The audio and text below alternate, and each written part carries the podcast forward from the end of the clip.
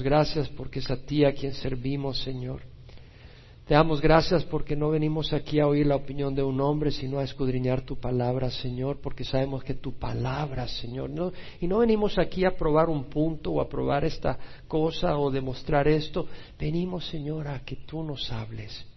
Queremos oír tu palabra, no queremos solo decir, vengo a conocer doctrina, venimos a conocerte a ti, Señor conocer tu luz, conocer tu verdad, ser corregidos en nuestras vidas, Señor, ser alentados en nuestro camino, ser fortalecidos, ser reprendidos si tenemos que ser reprendidos, Señor. Rogamos, Padre, que tú sanes también los corazones que están heridos y golpeados y que tú, Señor, produzcas el fruto que tú quieres producir, Señor, y que nuestros corazones estén atentos a tu voz. En nombre de Jesús. Amén. Continuamos con el capítulo 15 de la carta primera, primera epístola de Pablo a los Corintios. Es un tremendo capítulo donde Pablo defiende la resurrección de los muertos porque es muy importante, es un elemento vital del Evangelio. El Evangelio es atacado por Satanás porque él es el poder de Dios para salvación de todo el que cree. Pablo en el capítulo 1 de 1 Corintios defiende la muerte de nuestro Señor Jesucristo como fundamental en el Evangelio, no es la elocuencia, Pablo dice, Cristo no me envió a bautizar, sino a predicar el Evangelio y no con palabras elocuentes para que no se haga vana la cruz de Cristo. Es la cruz de Cristo, Cristo muriendo en la cruz, que está el poder de salvación. Los judíos piden señales, milagros, los griegos buscan sabiduría, mas nosotros predicamos a Cristo crucificado. Piedra de tropiezo para los judíos, necedad para los gentiles, mas para los llamados, tantos judíos como griegos, Cristo es el poder de Dios y la salvación de Dios. Cristo es el poder de nuestra salvación. ¿Dónde? En su sacrificio en la cruz. Para que no se haga la vana la cruz de Cristo, no se trata de la elocuencia, de lo perfumado de nuestras palabras. Y lo hemos repetido vez tras vez tras vez. ¿Por qué? Porque el rebaño ahí va muchas veces, guiado por personas que hablan tan elocuente y tan bonito, pero no hablan ni predican la cruz de Cristo. Es importante estar centrados en el sacrificio de Jesús en la cruz.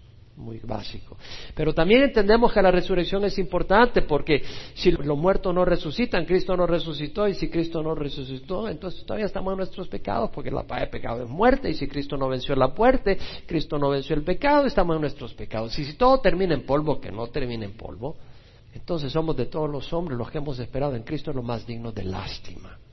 O sea, si hemos esperado en Cristo para esta vida solamente, somos todos los hombres lo más dignos de lástima. ¿Por qué? Porque el cristiano no es una vida floreada, y lo he dicho ya varias veces. Es una vida de bendición, de amor, de poder, de fruto, pero es una vida de luchas también, de dificultades, de oposición. Jesucristo mismo dijo, estos mando que os améis los unos a los otros. Si el mundo os odia, sabed que me ha odiado a mí antes que a vosotros. Si fueras del mundo, el mundo amaría lo suyo, pero no soy del mundo, sino que yo os escogí dentro del mundo acordaos la palabra que os dije, un siervo no está por encima de su Señor. Si me persiguieron a mí, os perseguirán a vosotros. Si guardaron mi palabra, guardarán la vuestra. Entonces va a haber lucha, va a haber oposición en el camino. Y esto lo hemos dicho y lo hemos repetido. Y Pablo luego continúa enseñando sobre la resurrección explicando cómo hubieron testigos presenciales de su resurrección, o sea, que vieron a Jesús resucitado, los primeros apóstoles, los 500 discípulos y más que lo vieron en una vez, que se apareció a todos ellos a la vez. Los, Jacobo es medio hermano de Jesús, que lo vio, eh, el resto de, de, los apóstoles, después de los doce, habían más apóstoles que lo vieron, y Pablo mismo, como uno nacido fuera de tiempo, también vio y pudo ver al Cristo resucitado. Había testigos en el tiempo de Pablo vivos que habían visto a Cristo resucitado. Pero no solo eso, Pablo luego empieza y aclara sobre la resurrección porque dice, bueno, ¿cómo resucitan los muertos y con qué clase de cuerpo vienen? Decía Pablo, bueno, necio, lo que tú siembras no llega a tener vida si antes no muere. Entonces Pablo usa ejemplo de la agricultura para decir, tú siembras una semilla, nace un árbol, pues. El cuerpo que siembras es uno, el cuerpo que nace es otro. Y hay distinta gloria, hay cuerpos terrestres y hay cuerpos celestiales, el sol, la luna, las estrellas.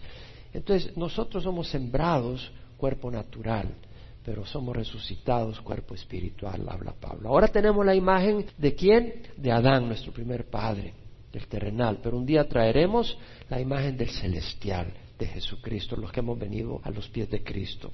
Tendremos un cuerpo glorificado como el de Jesús, un cuerpo nuevo y tendremos también la calidad moral y la rectitud moral que el Señor mostró.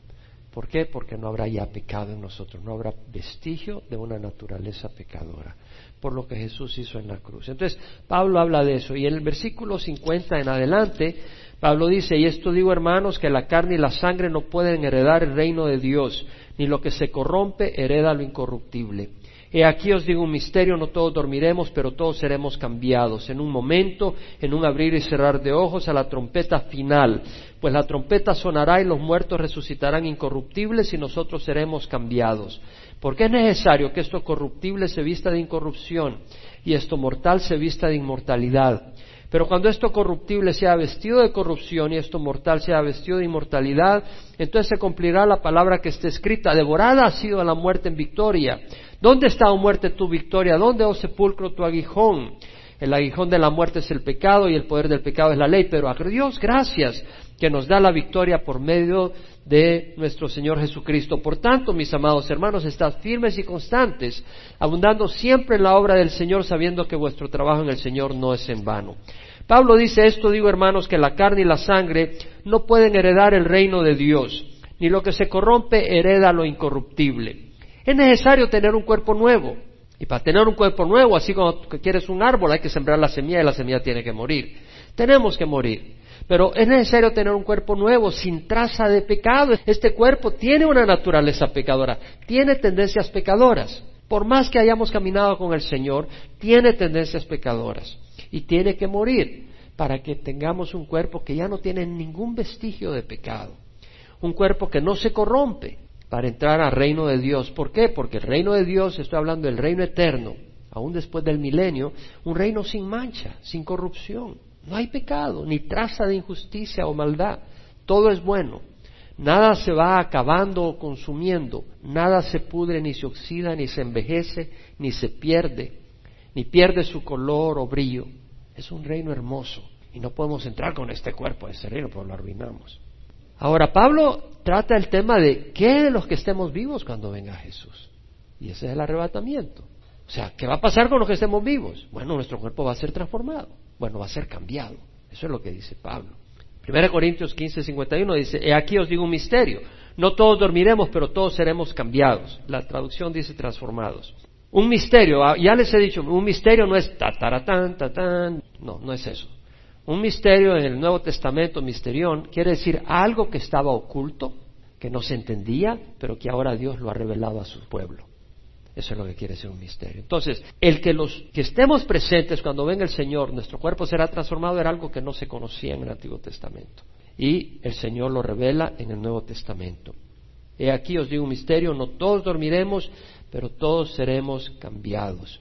Interesante que dice dormiremos. ¿Por qué? Porque el cristiano no muere. Yo estoy convencido que no muere. Nuestro espíritu pasa a la presencia de Dios y está consciente el cuerpo del cristiano, y no está hablando de denominación, sino del que le ha dado la vida al Señor y le ha entregado su corazón al Señor y ha recibido a Cristo. Ese cuerpo, por decir así, duerme, descansa de los dolores, de las aflicciones, de los achaques, y luego Dios levanta un cuerpo glorioso.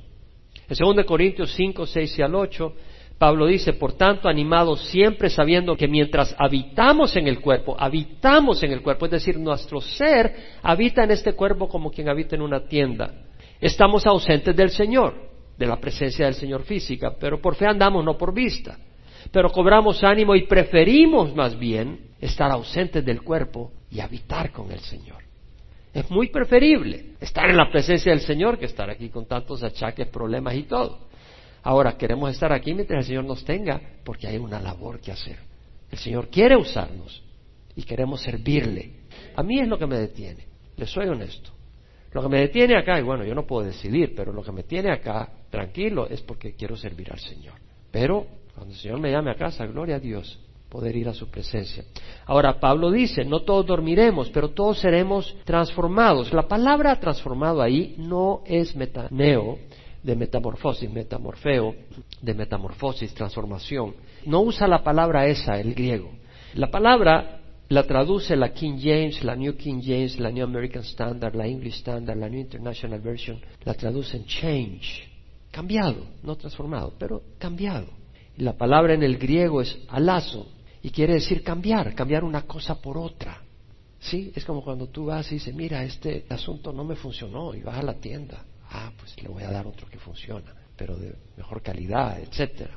Eso es cambiar, como cuando alguien se cambia de ropa. Si puede ir rápidamente en Hebreos, podemos ver en, capítulo 1 de Hebreos, que haciendo referencia al Señor, dice, tú Señor en el principio pusiste, versículo 10, los cimientos de la tierra y los cielos son obras de tus manos. Ellos perecerán, pero tú permanecen. Y todos ellos como una vestidura se envejecerán. Y como un manto los enrollarás. Como una vestidura serán mudados. Ahí es la misma palabra, al lazo. Serán mudados, cambiados, pero tú eres el mismo y tus años no tendrán fin. Entonces vemos que cambiar es como cambiarse una vestidura. Entonces es como que si agarras una vestidura vieja ya podrida, la tiras y te pones una nueva. Tendremos un cuerpo nuevo. Ahora, Pablo dice, en un momento, en un abrir y cerrar de ojos a la trompeta final, pues la trompeta sonará y los muertos resucitarán incorruptibles y nosotros seremos cambiados. En un momento, un momento puede significar muchas cosas a distintas personas, por eso hay que aclarar qué quiere decir aquí un momento. Espérate un momento, ya está sentado esperando, 10, 15 minutos, vas donde el médico, ya en un momento lo recibimos, pasa media hora y no sabes qué pasó. Un momento, en inglés la New International Version dice in a flash. Haga un flash. Toma una foto, un flash. in a flash. En el griego, ¿sabe cuál es la palabra? Átomos. Un átomo, en aquel tiempo creían que el átomo era lo más pequeño que había, indivisible. Bueno, ahora ya se dieron cuenta que tiene otras cosas, electrones, protones, neutrones, puño de cosas. El átomo no es lo más pequeño, pero lo que quiere decir es algo, una fracción pequeñísima que no se puede ni dividir. En un momento, y entonces dice, en un momento, en un abrir y cerrar de ojos. Bueno, lo tuvieron que traducir así porque no hallaron palabras en español realmente. Pero para empezar, note que es ojos, no párpados. No es en un abrir y cerrar de párpados. Es más rápido que un abrir y cerrar de párpados. Está hablando en un abrir y cerrar de ojos. Bueno, ¿y cómo se cierran los ojos si no es con los párpados? Es que no es abrir y cerrar. La verdad es que la palabra en el griego, bueno, en el inglés la traducen King James, New American Standard, English Standard, New International Version, twinkle of an eye. Bueno, ¿qué es un twinkle of an eye? Mejor me voy al griego que al inglés, porque twinkle, a ver qué es un twinkle. En el griego la palabra es ripe, y quiere decir algo instantáneo, repentino. No hay una palabra en español para eso. Es algo instantáneo y repentino, una pulsación, como cuando alguien lanza una jabalina. Es un stroke, un pulsar, como el pulsar de una estrella. ¿Han visto que las estrellas pulsan? Los planetas no pulsan, son las estrellas. Ve que centellean, pispilean, dice, en un pispilear de la estrella, así. O cuando usted, digamos, está ahí en un cuarto, está oscuro y de repente sale afuera y está el sol fuerte, ¿qué le pasa a la pupila? Se cierra la pupila bien rápido. Un abrir y cerrar de la pupila, rapidísimo. Lo que quiere decir, si tú estás esperando a oír la trompeta para entonces decir, me voy a arrepentir, demasiado tarde. Te quedaste para la tribulación, no vas a poder ni pispilear. Si quieres recibir al Señor, recíbelo ahora. Y si prefieres la tribulación, pues nadie te va a forzar que la evites. Puedes entrar a la tribulación. Y bueno, vas a perder la cabeza si te arrepientes ahí, porque van a matar a los que vienen al Señor. Mejor arrepentirse ahora. Entonces dice Pablo, en un momento, en un abrir y cerrar de ojos, a la trompeta final. ¿Van a haber trompetas? Ahí dice. Ahora, me llama la atención porque alguien que le tengo mucho aprecio en una ocasión me dijo, eso quiere decir de que va a ser en la última trompeta de en Apocalipsis, cuando los ángeles tocan siete trompetas. Entonces, el arrebatamiento va a ser en la tribulación, porque esa es la trompeta final. Dije, no, no puede ser así. Vamos a entender realmente qué quiere decir aquí a la trompeta final. Número uno es a la trompeta, ¿cierto? ¿Dice a la trompeta o no? A la trompeta final. Jesús descenderá con sonido de trompeta. Me fui al Antiguo Testamento. En Éxodo 19 vemos cuando el Señor se le aparece al pueblo de Israel. Le dice a Moisés, dile al pueblo que se consagren, porque el tercer día yo voy a bajar a la cumbre del monte Sinaí y voy a hablar contigo y ellos me van a oír. Y yo voy a bajar en la nube densa. Se van a dar cuenta de mi presencia. Y al tercer día Moisés los llama y van al pie del monte baja la nube densa y rayos y truenos y relámpagos y temblor, terremoto ahí temblando.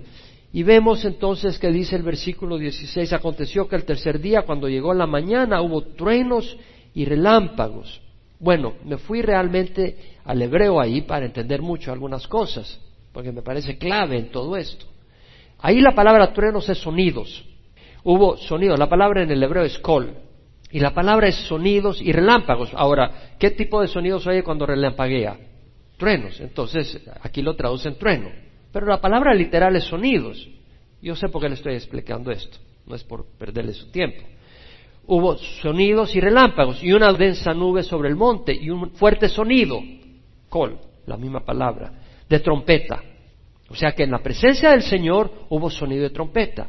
Y tembló todo el pueblo que estaba en el campamento. No solo tembló el campamento, sino el pueblo tembló porque oyeron la voz fuerte. Y el sonido de la trompeta, el col, aumentaba más y más. Moisés hablaba y Dios le respondía, dice el versículo 19, con el trueno, dice su, tal vez su traducción. Pero la palabra es con el sonido. Entonces puede ser su voz, o puede ser el sonido del trueno, o puede ser el sonido de la trompeta. ¿Cierto o no es cierto? Me fui a la King James Version y a la New King James Version y ellos dicen, God answered him by a voice. Dios respondió con una voz, con un sonido, pero no, no le traducen qué puede haber sido ese sonido, si de trompeta, de trueno o cómo. Sabemos que el sonido de la trompeta aumentaba más y más. En la New Living Translation dice, God thundered his reply. Dios tronó su respuesta. En otras palabras, ellos ya interpretan que ese sonido era el sonido del trueno y que Dios habló con trueno. La New International Version dice, The voice of God answered him. La voz de Dios le respondió. La English Standard Version, God answered him in thunder. Dios respondió en trueno. Y la New American Standard, God answered with a thunder. Dios respondió con un trueno. No sabemos 100% con exactitud si fue el trueno o si es una voz de él o probablemente pudo haber sido la trompeta. De todas maneras, vemos de que se oía trompeta se oían truenos en la presencia del Señor. Ahora, yo pienso personalmente que pudo haber sido la voz de la trompeta. No le declaro eso como doctrina, pero yo personalmente lo pienso así. ¿De dónde me descanso para ello? Vamos a Apocalipsis 1. Cuando se le aparece el Señor a Juan, el apóstol, en la isla de Patmos, leemos que dice en el versículo 10, estaba yo en el Espíritu en el día del Señor y oí detrás de mí una gran voz como de trompeta. Ahí la palabra voz es foné conoce la palabra teléfono, quiere decir, foné es sonido o voz de lejos. ¿Es? Uno llama por teléfono. Y ahí viene la palabra teléfono de foné. La palabra puede significar voz, puede significar sonido, puede significar ruido, como la voz de una persona que se entiende literalmente las palabras, se entiende claramente sus palabras, o puede ser el sonido de una trompeta, o puede ser el sonido de aguas corriendo, o puede ser el ruido de una multitud. Puede significar todo eso. Es importante entender eso. Ahora veamos qué significa. Entonces dice, estaba yo en el Espíritu del Señor y oí detrás de mí una gran voz, que puede ser sonido, como de trompeta. ¿Voz de trompeta? Yo nunca he hablado como trompeta. Y yo nunca he entendido a una trompeta palabras. ¿Has entendido a una trompeta las palabras de una trompeta? No. Pero yo creo que Dios es poderoso y milagroso. Y yo creo que Dios puede hablar de manera que el sonido sea de trompeta y entienda sus palabras. ¿Crees tú que Dios lo puede hacer? Si tu Dios no lo puede hacer, entonces no es el mismo Dios que yo adoro. Pero aquí vemos que dice que decía, vemos que dice una gran voz que puede ser sonido como de trompeta que decía. Aquí vemos un sonido de trompeta que habla. Escribe en un libro lo que ves y envíalo a las siete iglesias. Entonces vemos de que ese sonido de trompeta habla, palabras audibles y entendibles. ¿Qué quiero decir entonces con esto? Lo que acabo de mencionar. Yo creo de que Dios puede hablar como, con sonido de trompeta, fuerte, impresionante, y a la vez entender lo que está diciendo. Después de los mensajes a las siete iglesias, el Señor se le vuelve a aparecer y le da un mandato a Juan en el capítulo 4. Versículo 1 dice, después de esto miré y vi una puerta abierta en el cielo y la primera voz o el primer sonido que yo había oído como de trompeta, ¿se da cuenta que es voz y es de trompeta? Como de trompeta que hablaba conmigo, decía, sube acá y te mostraré las cosas que deben suceder después de estas. Entonces vemos de que le dice, sube acá. Juan está en la isla de Patmos y en su visión le dice, sube acá, sube al cielo y te mostraré las cosas que deben suceder. Le dice esto después de darle un mensaje a las siete iglesias. En los mensajes a las siete iglesias son mensajes específicos a las siete iglesias de Asia. Había más iglesias en el mundo en ese tiempo. Pero el Señor escoge a siete iglesias en la provincia de Asia, en el área de Asia, y le da mensajes. Y cada una de ellas era para condiciones específicas de cada iglesia, pero a la vez hemos visto que refleja también una actitud general de la iglesia en distintos tiempos a lo largo de la historia. De manera que al final el último mensaje a la iglesia de la Odisea, donde le dice, he aquí yo estoy a la puerta y toco. Si alguno escucha mi voz y abre la puerta, yo entraré y cenaré con él y él conmigo. Es decir, la iglesia tenía a Cristo afuera. Cristo estaba fuera de la iglesia. Eso es lo que ocurre en la última, la apostasía. Cada vez se llenan más de cosas y Cristo no es central en la iglesia, en la apostasía. Entonces vemos que el mensaje a las siete iglesias habla del tiempo de la iglesia. Y de ahí viene el Señor y le dice a Juan, ven, sube. Y es lo mismo que va a pasar con nosotros después del tiempo de la iglesia. Cuando se acabe el tiempo que la iglesia va a estar en la tierra, el Señor le va a decir, ven y sube. Y nos va a llamar. Es el arrebatamiento de la iglesia. Pero veamos que dice, y la primera voz que ya había oído, como de trompeta que hablaba conmigo, dice, sube acá y te mostraré las cosas que deben suceder después de estas. Entonces vemos que una vez más Jesús habla con voz de trompeta. Entonces perfectamente puedo yo entender que esa voz de trompeta, a la trompeta final, ¿cuál es esa voz? ¿La voz de quién? ¿Qué crees tú que va a levantar a los muertos? ¿La voz de Jesús o la voz de una trompeta? Respóndeme, con convicción. Yo estoy convencido que es la voz de Jesús, no la de una trompeta pero la voz de Jesús va a ser de trompeta. ¿Sí me explico? Va a ser de trompeta. O sea, no va a decir, salgan. No, mi amigo. Cuando Él hable, va a ser un trompetazo que se va a oír en todos los extremos del mundo solo por los cristianos. Los inconversos no la van a oír. Por eso no se van a levantar. Se van a levantar al final del milenio con un cuerpo nuevo para ir al infierno. Por eso tenemos que predicar el Evangelio. Por eso Chuck Smith el domingo pasado predicó tres servicios el domingo. Tres servicios. Con toda la radiación, con todas las operaciones. Porque ese hombre quería estar seguro que el último momento de su vida era compartiendo a Jesús. Compartiendo el mensaje de vida y advirtiendo a los que no han abrazado ese mensaje. Porque el tiempo es corto. Entonces, en Primera Tesalonicenses Pablo habla del arrebatamiento de la iglesia y dice en el versículo 16, el Señor mismo descenderá del cielo. Él es el que nos viene a recibir. Gloria al Señor, amén. El Señor mismo descenderá del cielo. Ahora mira qué dice, con voz de mando. ¿Con la voz de quién? La de Él. Con voz de mando, con voz de arcángel. Ay, acá, ¿cómo es esto? ¿Acaso necesita un arcángel que le ayude a levantar a los muertos? Hay que aclararlo, ¿no cree? Vamos a aclararlo con la Biblia y con la trompeta de Dios. Y los muertos en Cristo se levantarán primero. Entonces nosotros los que estemos vivos y que permanezcamos seremos arrebatados juntamente con ellos en las nubes al encuentro del Señor en el aire y así estaremos con el Señor siempre. Por tanto, confortaos unos a otros con estas palabras. El Señor mismo es quien da la voz de mando. La palabra voz de mando, me gusta escudriñar la escritura, lo voy a ser honesto. Y a veces me pregunto, ¿por qué le hago tanto estudio a esto? ¿Que me quiero impresionar a la gente? No, lo voy a hacer porque yo siempre me, cuestiono y me, pongo contra la pared y me, me examino. Le voy a decir por qué, porque yo quiero saber lo que le estoy enseñando. Yo quiero saber de veras, no simplemente enseñar porque ahí estuvo. Quiero estar convencido. Y estoy convencido de lo que estoy enseñando. La palabra voz de mando la traducen la New King James, la King James New American Standard, with a shout, con un grito. La New International Version, with a loud command, con una voz de mando alta. La English Standard Version with a cry of command, con un grito de orden.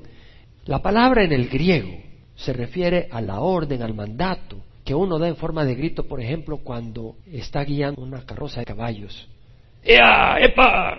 Vas a parar los caballos, los, quieres que se aceleren o corran más, o cuando va remando los remadores, y entonces el que los está guiando dice, ¡Reme! ¡Hup, hup, hup, hup! Ya los está guiando con voz de mando. O un capitán que suena la trompeta para salir a la batalla, o suena la trompeta para agarrar la carrera y salir de regreso, ¿cómo se dice? Para huir. Entonces es un grito, pero de mando. Entonces el Señor viene con voz de mando para que nos levantemos, así como cuando le mandó a Lázaro que se levante. En Juan 11, 43, 44 leemos que Jesús está ahí en la tumba de Lázaro y le quitan la piedra en la entrada de la tumba y dice, gritó con voz fuerte. Jesús no le dijo a un ángel, hey, ayúdenme. Él gritó con voz fuerte, Lázaro ven fuera. Y el que había muerto salió, los pies y las manos atadas con vendas y el rostro envuelto en un sudario. Jesús le dijo, desatadlo y dejadlo ir. Primer milagro, que lo resucitó de la muerte. Y segundo, que haya caminado todo envuelto en vendas. Porque yo te aseguro que si te rodean con vendas, tú no te puedes levantar para empezar. Estás todo rodeado así de vendas, todo envendado. ¿Cómo te levantas? Y cuando te levantas, te pegas una gran caída y te quiebran la nariz. Entonces, es un milagro que logró llegar a la entrada. Pero ante la voz del Señor, nadie se niega.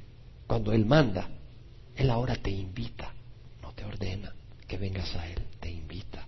Pero un día todo el mundo se va a ordenar que sea doble y reconozca que Jesús es Señor. Y el Señor ahora te invita a que lo reconozcas como Señor. Un día se te va a ordenar, pero va a ser tu ley demasiado tarde. Jesús dijo, en verdad, en verdad os digo, la hora viene y ahora es cuando los muertos oirán la voz del Hijo de Dios y los que oigan vivirán. Y eso ocurre ahora porque yo estaba muerto en 1984. O físicamente estaba bien, mucho mejor que ahora, físicamente, pero estaba muerto porque para Dios, cuando tú estás sin comunión con Dios, estás muerto. Tu espíritu está muerto. Y oí la voz del Señor. ¿Qué es lo que oí? La invitación de Jesús de darle mi vida a Él y recibirlo como Señor. Y al oír la voz del Señor, cobré vida. Nací de nuevo. En verdad, en verdad digo que viene la hora y ahora es cuando los muertos oirán la voz del Hijo de Dios y los que oigan vivirán. Y ahora vivo. Antes estaba muerto sin darme cuenta, ahora vivo. Y es una vida distinta, totalmente cambiada, transformada. Ahora vendrá un día cuando Jesús venga y diga, vengan para acá. Bueno, yo no sé cómo dirá, no, he oído todavía. Pero cuando diga, salgan o vengan, o la voz que diga, vendremos y haremos caso y subiremos a estar con el Señor en el aire. Ahora, ¿cómo explicamos eso de voz de arcángel? Porque dice con voz de arcángel. No hay problema. Es la misma voz de Jesús. Y la está dando en tres áreas. Una es con grito de mando, otra es voz de arcángel y otra es con el sonido de la trompeta de Dios. Veamos que voz de arcángel. La palabra arcángel en el griego es arcángelos. De ahí viene de arcángelos, arcángel. Y viene dos palabras. Una es arjo, que quiere decir el primero, el líder, el que está a la cabeza, el que reina, el que gobierna. Y ángelos, quiere decir ángeles, mensajeros. Entonces, en el Nuevo Testamento vemos dos veces la palabra arcángel. Una aquí en Tesalonicenses y otra en Judas 1, versículo 9, donde dice, cuando el arcángel Miguel contendía con el diablo y disputaba acerca del cuerpo Moisés. Y está haciendo referencia Judas, el medio hermano de Jesús, no Judas que traicionó a Jesús. Está haciendo referencia a cuando el arcángel Miguel disputó con el diablo que se quería llevar el cuerpo a Moisés. Y el arcángel Miguel lo paró. Se menciona la palabra arcángel. Miguel es uno de los arcángeles. ¿Qué quiere decir arcángel? Un líder de muchos ángeles. En el libro de Daniel, en el capítulo 10, puede tomar referencia Daniel está junto a la orilla del gran río, del río Tigris, y tiene esta visión donde un ángel le dice, no temas, porque desde el primer día en que te propusiste en tu corazón entender y humillarte delante de Dios, fueron oídas tus palabras, y a causa de tus palabras he venido.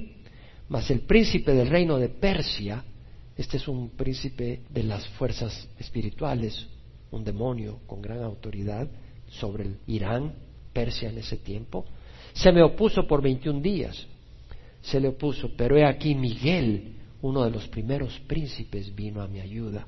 Entonces, este Miguel, el arcángel Miguel, es mencionado acá como un príncipe, alguien que tiene autoridad sobre otros.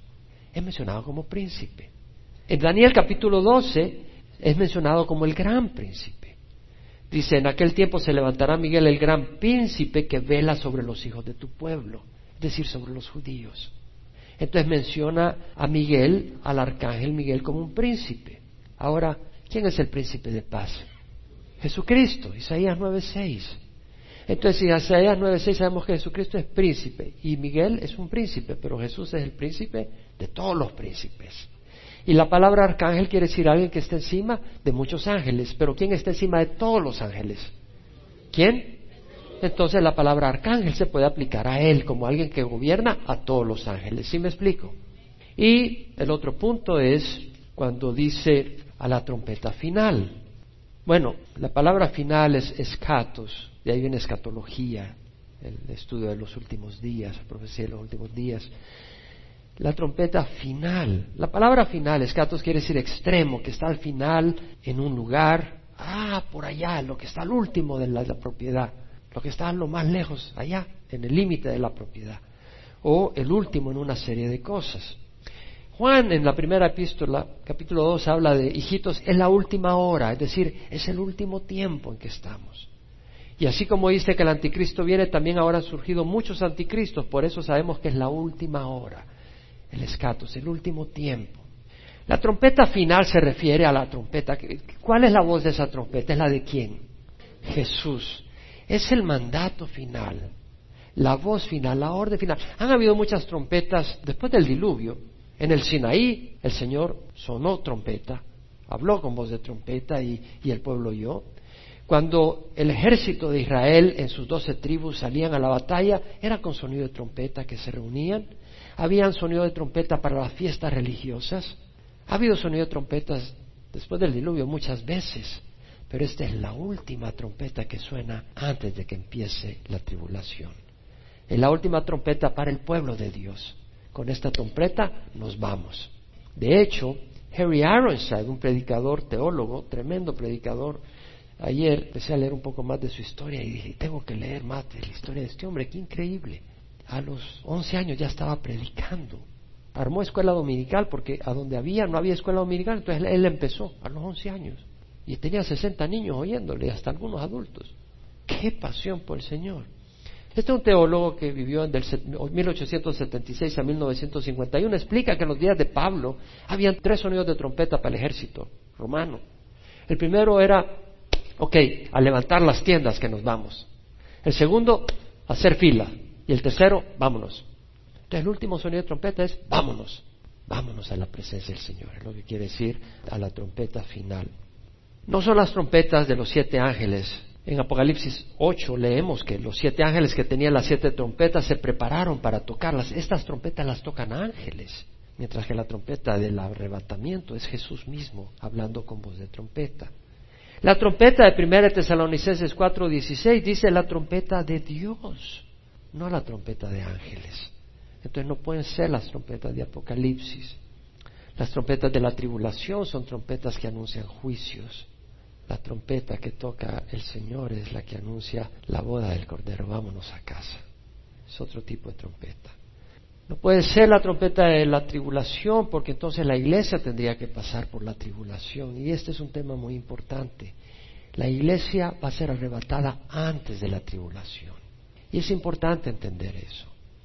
En Lucas 21, 34 y 36 Jesús dice, estad alerta, no sea que vuestro corazón se cargue con disipación y embriaguez y con las preocupaciones de la vida. A veces estamos preocupados. ¿Cómo voy a hacer para hacer esto? ¿Cómo voy a hacer para pagar lo otro? Y dejas las cosas de Dios. Y dejas de buscar las cosas del Señor. Y el Señor dice, estad alerta, no sea que aquel día venga súbitamente sobre vosotros. Y luego dice el Señor, velad en todo tiempo, en todo tiempo, orando para que tengáis fuerzas para escapar de todas estas cosas que están por suceder y podáis estar en pie delante del Hijo del Hombre. Jesús aquí está hablando de la tribulación que va a suceder. Y luego dice, orad para que tengáis fuerzas para escapar de estas cosas. Quiere decir de que podemos escapar de la tribulación. En otras palabras, que podemos ser arrebatados con el resto de la iglesia antes de la tribulación. En Mateo 24, 37 al 39, Jesús dijo, como en los días de Noé, así será la venida del Hijo del Hombre. Pues en aquellos días, antes del diluvio, estaban comiendo y bebiéndose, casándose y dándose en matrimonio, hasta el día en que entró Noé en el arca. Y no comprendieron hasta que vino el diluvio y se lo llevó a todos. Así será la venida del Hijo del Hombre. ¿Qué vemos acá? Que va a ser igual que en los días de Noé. La gente come, bueno, está bien comer. El problema es comer sin entender. Yo como para poder vivir y servirle al Señor. Algunos van a la iglesia para que Dios le ponga más comida en el plato. Si me explico, tenemos que tener cuidado de por qué venimos a la iglesia. Venimos a la iglesia porque amamos a Dios. Venimos a la iglesia ¿por qué? Porque queremos oír la voz de Dios. Venimos a la iglesia porque queremos servir a Dios, porque amamos a Dios y queremos que nos corrija, nos guíe, nos dirija. Dios no es Santa Claus. Ok, Señor, voy a dar cien dólares para que me des mil. Ok, Señor, te voy a alabar para que me quites mi problema. No, alabamos a Dios porque Él merece nuestra alabanza. Agradecemos a Dios no para que me haga un favor, agradecemos a Dios porque merece que le agradezcamos. Hay una diferencia. Así como Noé escapó, ¿cómo escapó? Se subió al arca, vino al arca. Cuando el Señor le dijo, vino al arca. El Señor le dijo cuándo entrar al arca, él no entró cuando él quiso. El Señor le dijo, es hora de entrar al arca. Y se cerró la puerta. Y el Señor vendrá y dirá, es hora de venir a casa. Y se cierra la puerta. Ya no pueden subir los que no, los que quedan en la tribulación no pueden subir, tienen que esperar. Tienen que arrepentirse en la tribulación y morir, pero no pueden subir. Igual. En 1 Tesalonicenses 5, 6 al 9, el Señor dice a través de Pablo, no durmamos como los demás, estemos alerta y seamos sobrios, porque no nos ha destinado Dios para ira, sino para obtener salvación por medio de nuestro Señor Jesucristo. Es decir, los que venimos al Señor no vamos a estar en la tribulación cuando viene la ira de Dios sobre la tierra. Vamos a ser arrebatados. Dios no nos ha destinado para ira, sino para salvación. En Mateo 13, 33 al 37, Jesús dice, estad alerta, velad, porque no sabéis cuándo es el tiempo señalado. Ahora, si el arrebatamiento fuera en la tribulación, no tengo por qué estar alerta, porque todavía no ha venido la tribulación. Pablo dice, velad, porque no sabéis cuándo viene el Señor de la casa, si al atardecer o a la medianoche, o al canto del gallo o al amanecer, no sea que venga de repente y os haya dormidos y lo que a vosotros digo, a todos lo digo, velad. Entonces vemos de que el Señor nos dice a todo el mundo, velad, el arrebatamiento es inminente, inminente quiere decir que puede ocurrir en cualquier momento. El Señor nos diría, velad porque no sabéis el día y la hora, si tendríamos que esperar la tribulación antes de que venga el Señor, porque quiere decir que no puede venir ahorita, para la tribulación ha empezado. Entonces entendemos que el arrebatamiento es cuando viene el Señor por su iglesia antes de la tribulación. Y esa trompeta, esa voz de arcángel, esa voz de Dios, la trompeta de Dios, es Jesucristo llamando a los muertos. Entonces, 1 Corintios capítulo 15, leemos en el versículo 52, y los muertos resucitarán incorruptibles y nosotros seremos cambiados. Y la palabra resucitarán, la palabra del griego es ekeiro, quiere decir levantarse, como el que se levanta cuando está dormido y te levanta, vámonos, que es hora de salir. O tu hijo quiere ir a la escuela, no, no quiere ir, está bien dormidito a las seis de la mañana. Levántate, que es hora de ir a la escuela. No, que no quiero, levántate. Levantarse es lo que quiere decir, levantarse de la cama, levantarse de estar dormido. O estás sentado y es hora de irnos, te levantas. Levantarse. Entonces vemos que los muertos se levantarán incorruptibles. Pero está hecho polvo, eso ya desapareció hace cien años, hace mil años. ¿Cómo se van a levantar? Una vez más, se levantarán con cuerpo nuevo el cuerpo anterior desaparecerá. O sea, así como desaparece la semilla, la semilla no, no es el árbol. La semilla muere y aparece el árbol. ¿Sí me explico? La misma manera, este cuerpo se desintegra y nos aparece un nuevo cuerpo que Dios nos da. Eso es lo que está diciendo. Y que se levantarán de sus tumbas. Lo vemos, por ejemplo, en Mateo 27, 52 al 53. Cuando muere Jesús en la cruz, hay terremoto y los muertos salen de las tumbas. Varios muertos salieron de sus tumbas el domingo de resurrección, después de que Jesús resucitó. Y lo leemos que dice, los sepulcros se abrieron y los cuerpos de muchos santos que habían dormido resucitaron, usa la misma palabra, se levantaron. Saliendo de los sepulcros después de la resurrección, la resurrección, la misma palabra, de Jesús, entraron en la santa ciudad y se aparecieron a muchos. Ellos se levantaron con cuerpos nuevos, glorificados. No como cuando resucitó Lázaro, porque cuando resucitó Lázaro no dice que se apareció a fulano o a mengano, Si estos hombres hubieran resucitado con sus mismos cuerpos, no se hubieran aparecido a nadie, simplemente hubieran llegado a sus casas y ya están. Pero aparecerse quiere decir que aparece y después ya no te aparece, ya no está ahí. Eso es lo que quiere decir aparecerse. Eran personas que, se levantaron con cuerpo glorificado. Y dice, y nosotros seremos cambiados, transformados, dice nuestra traducción, pero la New King James, English Standard, New American Standard, New International Version dicen, will be changed, seremos cambiados. Versículo 53, porque es necesario que esto corruptible se vista de incorrupción y esto mortal se vista de inmortalidad. Pero cuando esto corruptible se haya vestido de incorrupción y esto mortal se haya vestido de inmortalidad, entonces se cumplirá la palabra que está escrita, devorada ha sido la muerte en victoria. O sea, la muerte es nuestra enemiga y un día tendremos victoria. Cristo tuvo victoria sobre la muerte, pero nosotros todavía morimos y experimentamos el efecto de la muerte, pero un día ese efecto quedará anulado en nosotros. Ahora tenemos victoria espiritual, porque estábamos muertos espiritualmente y al recibir a Cristo cobramos vida espiritual. Pero este cuerpo va a la muerte si es que Jesucristo viene antes, no. Pero si Jesucristo viene hasta después que hayamos muerto, este cuerpo va a la muerte. Entonces dice Pablo, ¿dónde está, oh muerte, tu victoria? Está mirando hacia el futuro. ¿Dónde, oh sepulcro, tu aguijón? El aguijón de la muerte es el pecado y el poder del pecado es la ley, dice Pablo. O sea, la muerte es como un animal que te muerde, pero aquí te pica con un aguijón. Y al picarte, te mueres. ¿Dónde está, o muerte, tu victoria? ¿Dónde está, oh sepulcro, tu aguijón? El aguijón de la muerte es el pecado, el poder del pecado es la ley. El aguijón de la muerte, la muerte, como digo, es como un animal. El aguijón de la muerte es el pecado. Si nosotros no pecáramos, no muriéramos. Así de sencillo. Pero tenemos una naturaleza pecadora y por eso morimos. Entonces, el aguijón de la muerte. Pero ese aguijón no haría nada si no tuviera veneno. ¿Dónde está el poder del pecado?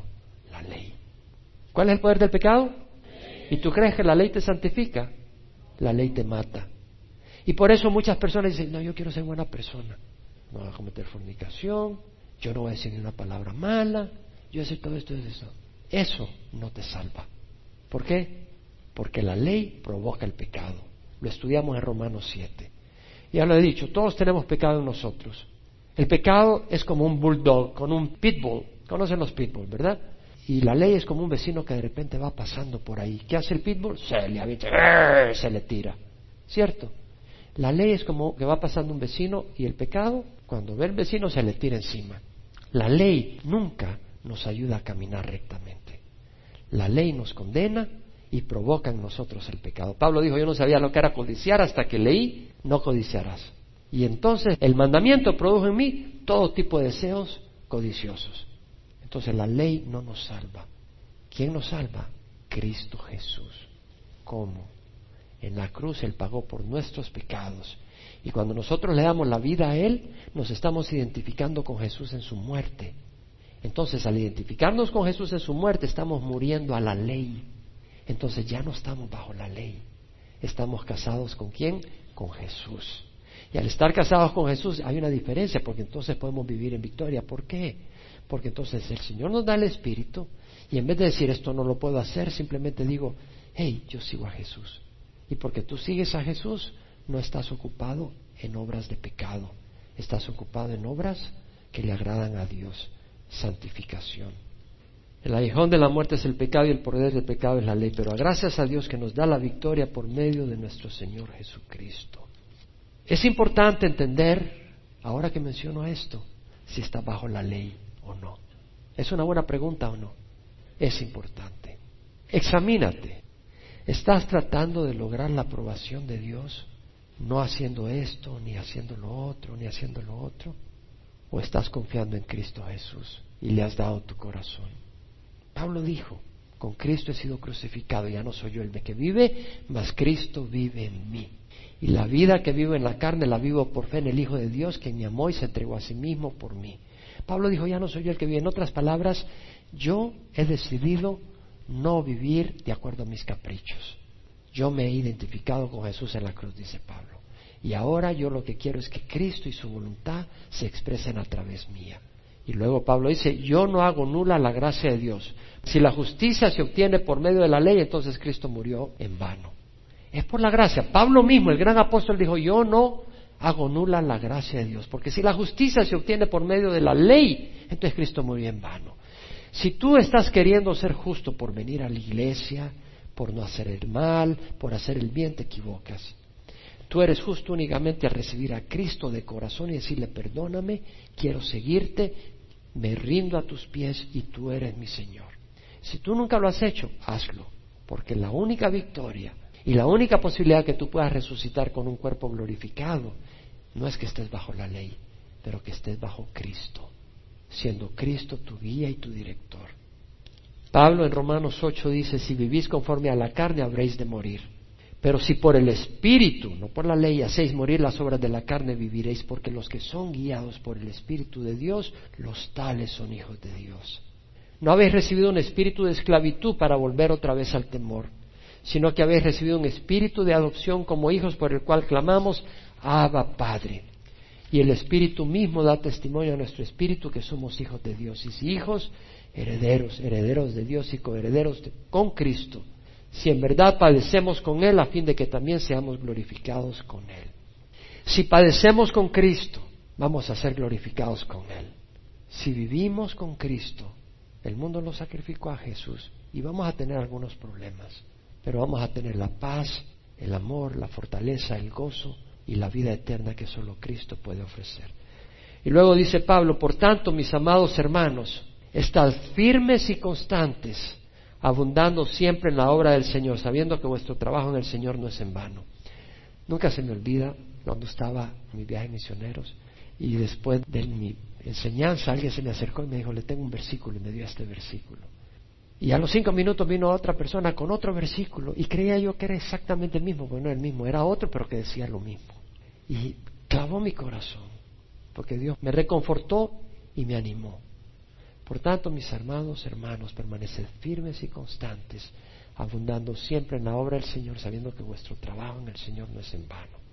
Me llama la atención estas palabras permaneced firmes, steadfast en inglés, varias traducciones, es decir, sin tambalearse. Hay personas que son bien tambaleantes, ¿no? A veces somos medio tambaleantes, que sí, que no.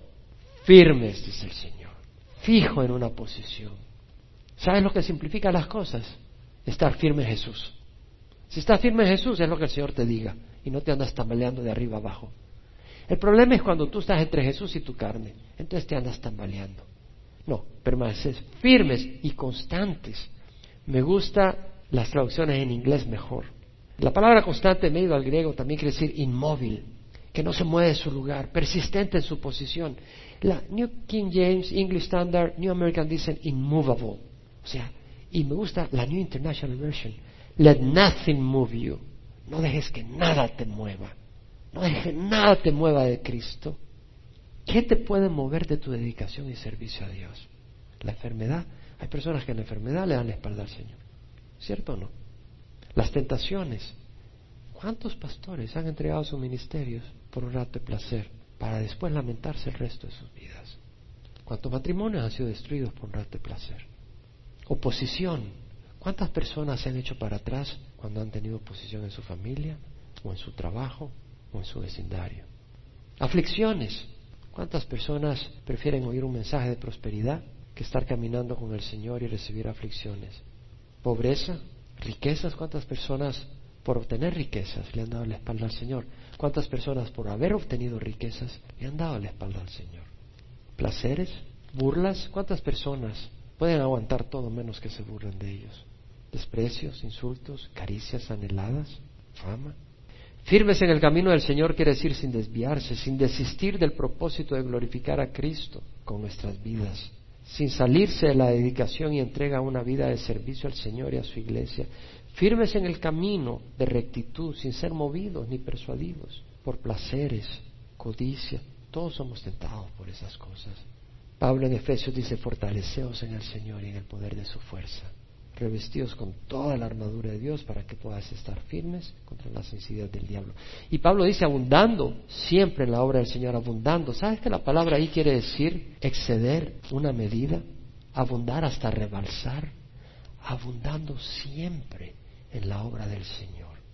Eso es lo que el nos dice. Pero ¿sabes qué? No lo hagas porque tienes que hacerlo.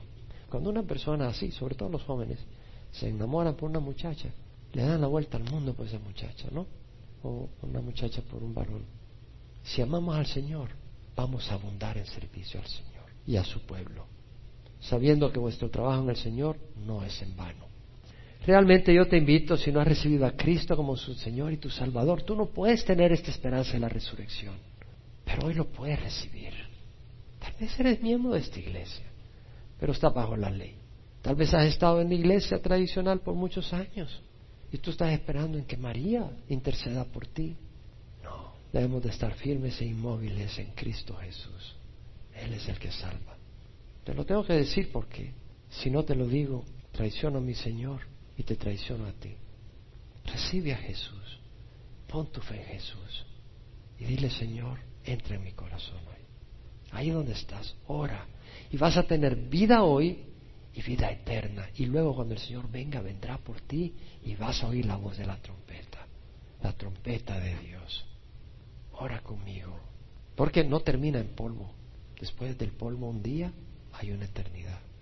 Ora conmigo. Padre Santo, te ruego perdón por mis pecados. Hoy recibo a Jesús como mi Señor y mi Salvador. Él es mi papá hoy. Hoy te recibo como mi papá, como un hijo que te necesita. Te necesito y te recibo también como un siervo que recibe a su Señor, dispuesto a, obedecer. Y te recibo también como un discípulo que viene a su maestro para que le enseñe, dispuesto a aprender. Y también vengo tal como estoy, pecador, pidiendo que, Señor, me perdones mis pecados. Y sabes que el Señor te perdona porque para eso vino. Si confiesas tus pecados, Él es fiel y justo para perdonar tus pecados y limpiarte toda injusticia. Entra a mi corazón, Señor, en nombre de Jesús. Amén. Padre, te doy gracias por los que han hecho esta oración aquí y por el Internet y por el CD o DVD. Llénalos de tu espíritu y, Señor, que puedan congregarse en una iglesia donde reciban tu palabra y dales el entendimiento y la sabiduría y el entendimiento de tu palabra, el gozo, la paz y la protección, Señor. En nombre de Cristo Jesús y los que estamos acá que te conocemos. Gracias por tus palabras, por tu exhortación, Señor, para que caminemos sabiendo que nuestro trabajo en el Señor no es en vano. Padre, queremos ser fieles a ti, fieles, hombres de valor, hombres dedicados a servirte. Ayúdanos en nombre de Jesús. Amén.